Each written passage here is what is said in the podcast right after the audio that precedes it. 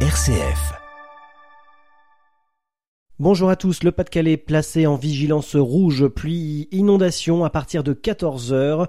Aujourd'hui et demain, des établissements scolaires dans 74 communes seront fermés autour de Saint-Omer, Boulogne-sur-Mer et Montreuil-sur-Mer. Le nord sera lui placé en vigilance orange crue avec la Seine-Maritime. Déjà des inondations historiques ont fait d'importants dégâts ces derniers jours.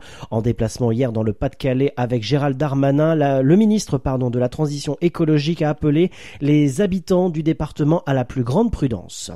La France accueille aujourd'hui, à l'initiative d'Emmanuel Macron, une conférence humanitaire pour tenter de débloquer l'aide vers Gaza. Le gouvernement israélien ne sera pas représenté à cette conférence organisée à l'Élysée, mais le chef de l'État français s'est entretenu mardi avec le Premier ministre Benjamin Netanyahu et lui reparlera après selon la présidence française.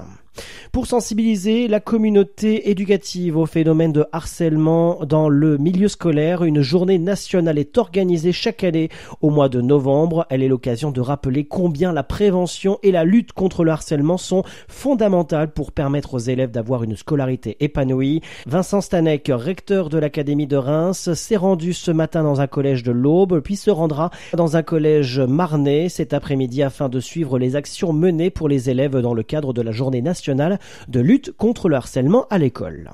Les, les, présidents du Sénat et de l'Assemblée nationale ont assuré hier dans une interview pour TF1 qu'ils ne défileront pas aux côtés du Rassemblement national, mais seront en tête du cortège dimanche lors de la marche qu'ils ont initiée contre l'antisémitisme. Ce n'est pas un rassemblement politique, ce n'est pas un meeting, a déclaré Yael Brauplivé.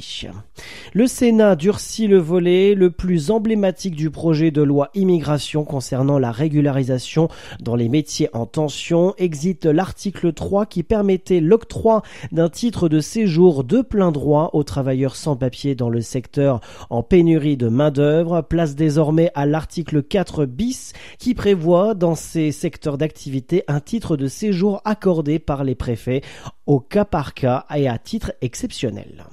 Après le congé maternité et paternité, les parents auront droit chacun à un congé familial, annonce Aurore Berger, ministre des Solidarités. Ce congé familial sera indemnisé à hauteur de 429 euros par mois.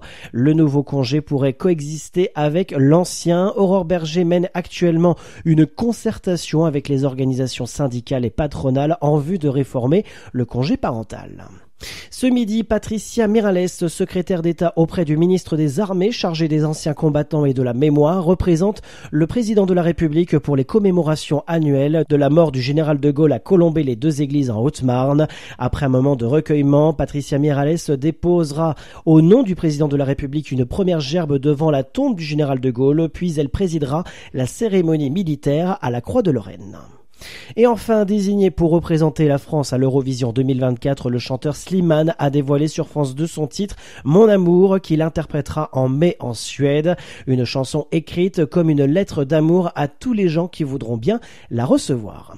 Midi 4, fin de ce flash, intéressons-nous désormais au projet en santé de l'ARS avec notre invité du jour, Sandrine Segovia-Quini.